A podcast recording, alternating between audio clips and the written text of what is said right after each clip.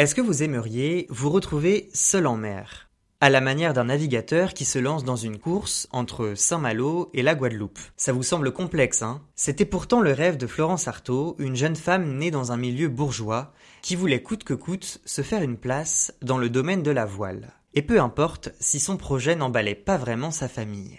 Dans son film Flo, la réalisatrice Géraldine Danon revient sur la vie de cette femme au tempérament bien trempé qui savait ce qu'elle voulait. Grâce au jeu talentueux de l'actrice Stéphane Caillard, le public découvre ou se remémore cette navigatrice hors pair, brutalement décédée en 2015 à 57 ans dans un accident d'hélicoptère.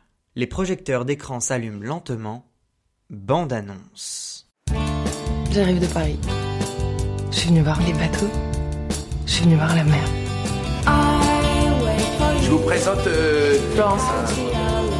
Ça te dirait de traverser l'Atlantique avec moi Tout est nouveau pour moi. La terre ne me manque pas. En attendant, les vacances sont finies, ma chérie. C'est la fac maintenant ta priorité. Je repars en mer. Tu les as, les muscles du vent, les nerfs du froid. Ta fille est un marin. Je vais faire la Whitbread. Pas de gonzesse à bord, euh, rien quoi. Tu te barres sans moi à l'autre bout du monde, c'est ça? Me jeter là y a pas de gonzesse à bord, y en aura jamais. C'est comme ça, c'est pas toi qui vas changer les règles. Feras-moi le malin quand il me verra grimper sur le podium. À partir de maintenant, je donnerai ma vie pour mon rêve. Tu l'as trouvé où ton petit accent, Marie-Chantal? Vous êtes qui pour dire autant de conneries? Olivier de Kersauzon pour les intimes. Il m'a parlé d'une course en solitaire, arrivé aux Antilles.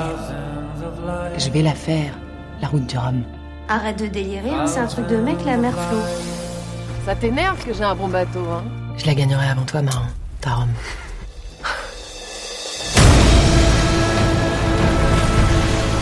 La mer, la mer des marins, la mer des loups de mer, la mer en furie, la mer sans pitié, loin de tout. Vous savez qu'on vous appelle la petite fiancée de l'Atlantique aujourd'hui?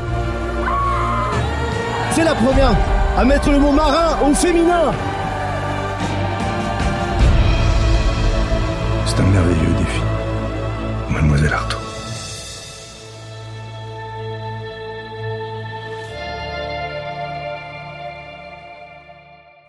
Est un film plutôt sympathique qui donne, à travers son histoire, la part belle à l'audace et la détermination. Le long métrage de Géraldine Danon revient avec une certaine maîtrise, mais aussi avec trop de passion, sur la vie de Florence Artaud, une navigatrice française. Alors, pourquoi lui avoir consacré un film?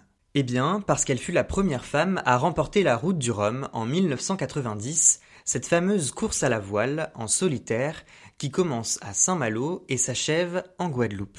Florence Artaud, c'est l'histoire d'une résilience, d'un acharnement sans faille et d'une violente envie de bousculer les conventions en place dans la discipline marine. Compte tenu du tempérament énergique de la navigatrice, il aurait semblé compliqué de raconter son parcours sans une certaine fougue.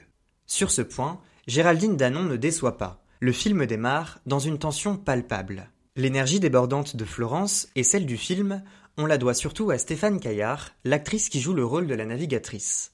Son jeu, plutôt efficace et maîtrisé, nous présente différentes facettes de cette femme qui a longtemps galéré avant de connaître la victoire. Florence, c'est la colère, l'impulsivité, l'amour et la tristesse, et parfois tout ça en même temps. L'interprétation de Stéphane Caillard est le point fort du film et n'a aucun mal à susciter l'intérêt des spectateurs. Raconter l'histoire de Florence Artaud, c'est complexe, car cette histoire est dense. De son accident de voiture à son envie de naviguer, en passant par ses rapports à sa famille et ses aventures amoureuses, Florence, c'est comme une dizaine de vies en une. Un trop-plein qui se ressent pas mal à l'écran et qui finit par lasser. La faute à quelques moments de flottement où il ne se passe pas grand chose. Le film dure 2h05 et on sent qu'il se perd un peu. C'est surtout vrai dans la première partie où l'on est assailli et submergé par énormément d'informations. Flo pâtit d'une contextualisation incomplète. À l'écran, les personnages défilent. Certains s'inscrivent dans la durée, d'autres non. Il y en a vraiment beaucoup. Plutôt compliqué de retenir leur nom ou même d'associer le bon nom au bon visage. En plus, certains n'apportent pas grand-chose à l'histoire et à Florence et auraient pu aisément être coupés au montage. Ensuite, le film est aussi globalement inégal du point de vue de la narration. J'ai parfois eu le sentiment que l'accent était porté sur des éléments futiles ou alors secondaires de la vie de Flo. L'amour et la romance occupent une grande part de la vie de la navigatrice. Si bien que son côté fougueux et sensuel outrepasse souvent la dimension marine. Et c'est dommage car on a l'impression que l'objectif du personnage, et donc le but du film, est quelque peu oublié. Ce côté sexualisant, à outrance, m'a dérangé. J'avais l'impression de ne voir qu'une femme qui ne pouvait s'épanouir qu'en compagnie de jolis hommes, dans son lit ou sur son bateau. On apprend à cette occasion que Florence a eu une liaison avec Olivier de Kersauzon, un navigateur brut de décoffrage qui n'a en réalité pas grand-chose à lui offrir. En fin de compte, l'arc amoureux prend beaucoup trop de place. Florence passe de désillusion en désillusion. Mais le propos devient pertinent lorsqu'elle se rend compte qu'elle peut avancer sans un homme à ses côtés. Il y a dans Flo une dimension féministe. La jeune femme veut absolument décrocher la victoire de la route du Rhum pour montrer aux hommes qu'une femme peut le faire. Voir une femme se lancer des défis et rêver de succès, c'est plutôt singulier dans les années 90. Et le film décrit bien ce processus. Le volet familial de la vie de Florence Artaud est lui aussi traité de façon inégale. La voie de la navigation, ce n'est pas le chemin qui lui était prédestiné, loin de là. Issue d'un milieu bourgeois, Florence fait face, durant une bonne partie du film, à l'affront de son père. Interprété par Charles Berling, celui-ci considère que la marine est un milieu exclusivement masculin dans lequel sa fille ne pourra jamais se faire une place. Beaucoup de fêlures, de non-dits, de frustrations entre Florence et Jacques, son père. Des rapports passionnés qui apportent une certaine tension au film, ce dont il manque parfois. J'aurais aimé en voir plus sur la relation entre Florence et son frère Jean-Marie. Ce personnage, interprété tout en finesse par Pierre Deladonchamp, n'est que trop peu présent. Les scènes que les deux acteurs partagent auraient gagné à être un peu plus nombreuses, car on reste vraiment en surface en observant leur rapport. Surtout que l'on comprend vite que Jean-Marie est la véritable bouée de sauvetage de Florence dès qu'elle tombe dans la tristesse et le malheur. La deuxième partie du film a davantage retenu mon attention car elle est plus posée et plus émouvante. Alors que la première partie était plus criarde et fourre-tout, passé la première heure, j'ai eu le sentiment d'en apprendre plus sur Florence. Elle s'ouvre plus et semble plus sincère. Le changement de registre entre le début et la fin du film est manifeste et bienvenu. Il intervient à un moment où l'histoire tourne en rond.